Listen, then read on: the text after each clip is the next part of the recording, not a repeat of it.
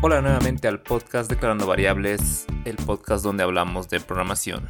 Mi nombre es Johnny Ventiades y hoy en el episodio 85 del podcast continuamos con nuestra serie de episodios sobre DevOps. Y en esta oportunidad vamos a hablar sobre deployment continuo o continuous deployment. Fernanda Ruiz, una seguidora del podcast, nos envió eh, una pregunta muy interesante. Gracias Fernanda por enviarnos esta pregunta, la cual es ¿cuál es la diferencia entre Continuous Deployment y Continuous Delivery? Ambos suenan igual y bueno, eh, parecen ser muy parecidos. Bueno, la diferencia es que Continuous Delivery, em, en este proceso esperamos a la aprobación de alguien y que esta persona puede ser el encargado del proyecto, alguien de calidad o un responsable de ingeniería, etcétera, que apruebe la versión para que se envíe a los usuarios. En Continuous Deployment, esto se hace de manera automática. Em, esta pregunta surge porque ya estuvimos viendo acerca de pipelines y continuous integration. Entonces me parece apropiado profundizar en continuous deployment para entender la diferencia, ¿no? Bueno, ahora, ¿qué es el continuous deployment eh, o el despliegue continuo? Eh, es una práctica que básicamente automatiza el proceso de despliegue de código eh, nuevo en producción, donde el código se compila, se prueba y despliega en producción de forma automática con frecuencia, incluso varias veces al día. El objetivo es básicamente acelerar el proceso de entrega de software a los usuarios, mejorando la calidad y la fiabilidad del, programa, del software, de la aplicación. ¿no? Entonces, esto básicamente nos sirve para poder entregar nuestra aplicación de manera, los updates de nuestra aplicación, las actualizaciones de manera más rápida. Obviamente en este proceso se ve también que se mejore la calidad del software y también mayor fiabilidad en, en lo que se va a entregar. Ahora, ¿cómo es que se hace este proceso? Hay que identificar tres cosas aquí muy importantes para poder llegar a cumplir con los requerimientos de Continuous Deployment, que es básicamente la compilación, que el código debe compilarse en un archivo que se puede ejecutar o en, eh, o en los archivos, pues si es un proyecto web, por ejemplo, eh, que el servidor o el navegador puedan ejecutar. Hacer pruebas, que es el, paso número 2, en el cual se debe probar y garantizar que el software funcione correctamente. Y el despliegue, ¿no? que es básicamente hacer todos los pasos para que el código pase de un estado o de un servidor de pruebas o de nuestro repositorio hasta un servidor de producción. Te pongo un ejemplo. Imagina que tienes una aplicación web que se ejecuta en un entorno de producción.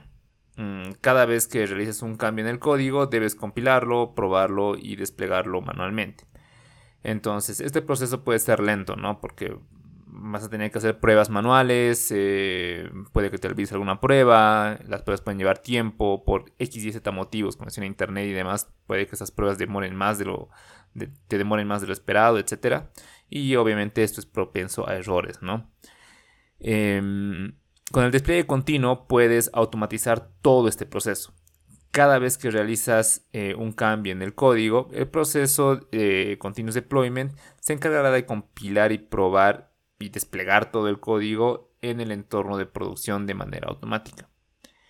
Por ejemplo, si realizas algún cambio en tu código de tu aplicación web, no cambias algunos colores, el texto no sea un botón algunos textos o agregas alguna funcionalidad un poco más avanzada, em, y este código lo subes a tu rama, luego se hace un merge a, main, a rama master, em, el proceso de continuous deployment se va a activar y va a escuchar este código nuevo, ¿no? Va, a detectar que hay un código nuevo y lo va a compilar, ¿no? Lo va a compilar en un archivo ejecutable o algo que el, cliente pueda ejecutar. Em, en el proceso eh, se van a hacer las pruebas igual automatizadas para garantizar que el código nuevo eh, funcione correctamente, no, haya bugs ni, nada raro, ¿no? Eh, si las pruebas son exitosas, entonces em, el siguiente paso va a ser el despliegue en un entorno de pruebas por lo general, ¿no? O sea, para ver que se despliega ahí y no haya ningún error. Si se despliega completa, correctamente, se pasa a un entorno de eh, producción. ¿Por qué un entorno de pruebas y un entorno de producción? Porque eh, se tiene que probar también el despliegue, ¿no? Que tú instalas el software o lo, pones en el servidor y que se despliegue correctamente. Si ahí no hay ningún error, entonces recién replicas ese, ese paso en producción. Así evitas que no haya ningún tema de alguna configuración o algo que falte que, luego salgas a producción y se, rompa todo. Entonces aquí entra un poco la diferencia con Continuous Integration. Si se ejecuta en, no Continuous Integration, perdón, con Continuous Delivery. Si se ejecuta el código en el servidor de pruebas correctamente, entonces aquí puedes tú hacer un, quiebre, ¿no? Decir, ok, voy a esperar a que el administrador apruebe esto, ¿no? Entonces se está entregando el software de manera rápida y de manera automatizada, pero no se está deployando eh, todavía. Entonces alguien tiene que ir y decir, ok, acepto que estos cambios o esta versión vaya a producción. ¿no? Entonces, no sé, puede ser un proceso diario, semanal, ahí ya depende un poco de la estructura del proyecto, de los objetivos del proyecto, ¿no? Entonces, si no tienes una persona y quieres hacerlo directamente, entonces ya es continuous deployment, ¿no? Que el código va a ir directamente a producción y listo.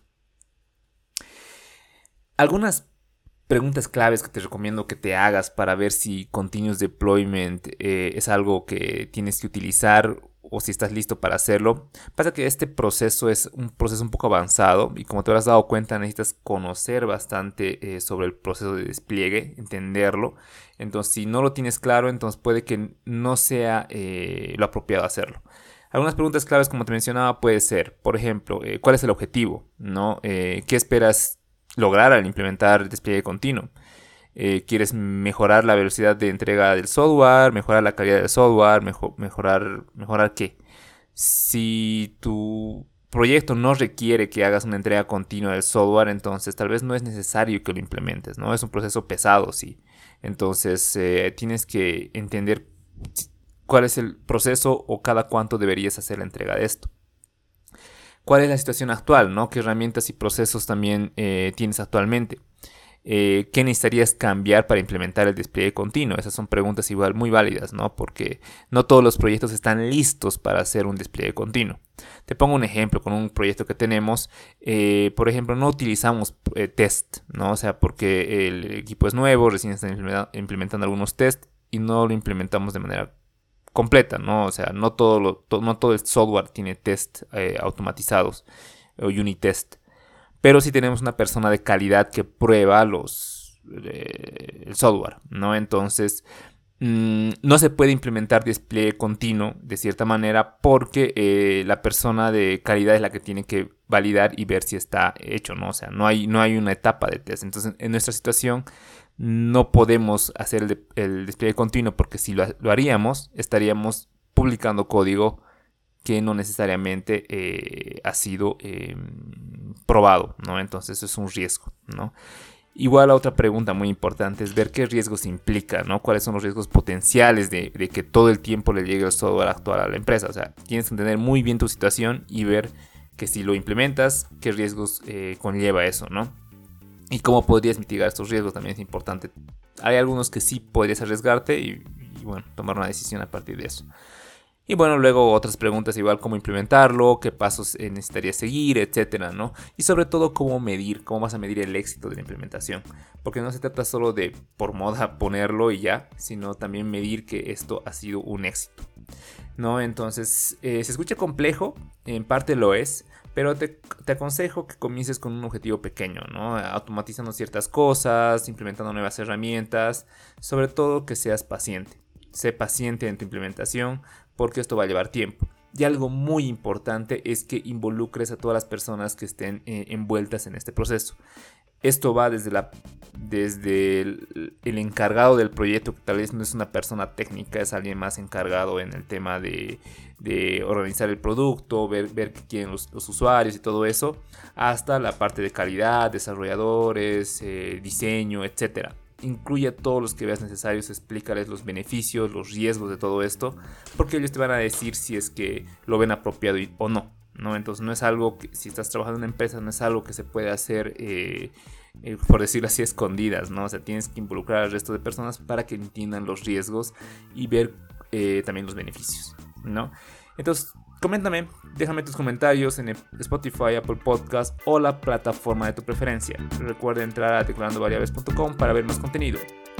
Soy Johnny Ventiades, conmigo nos escuchamos la siguiente semana.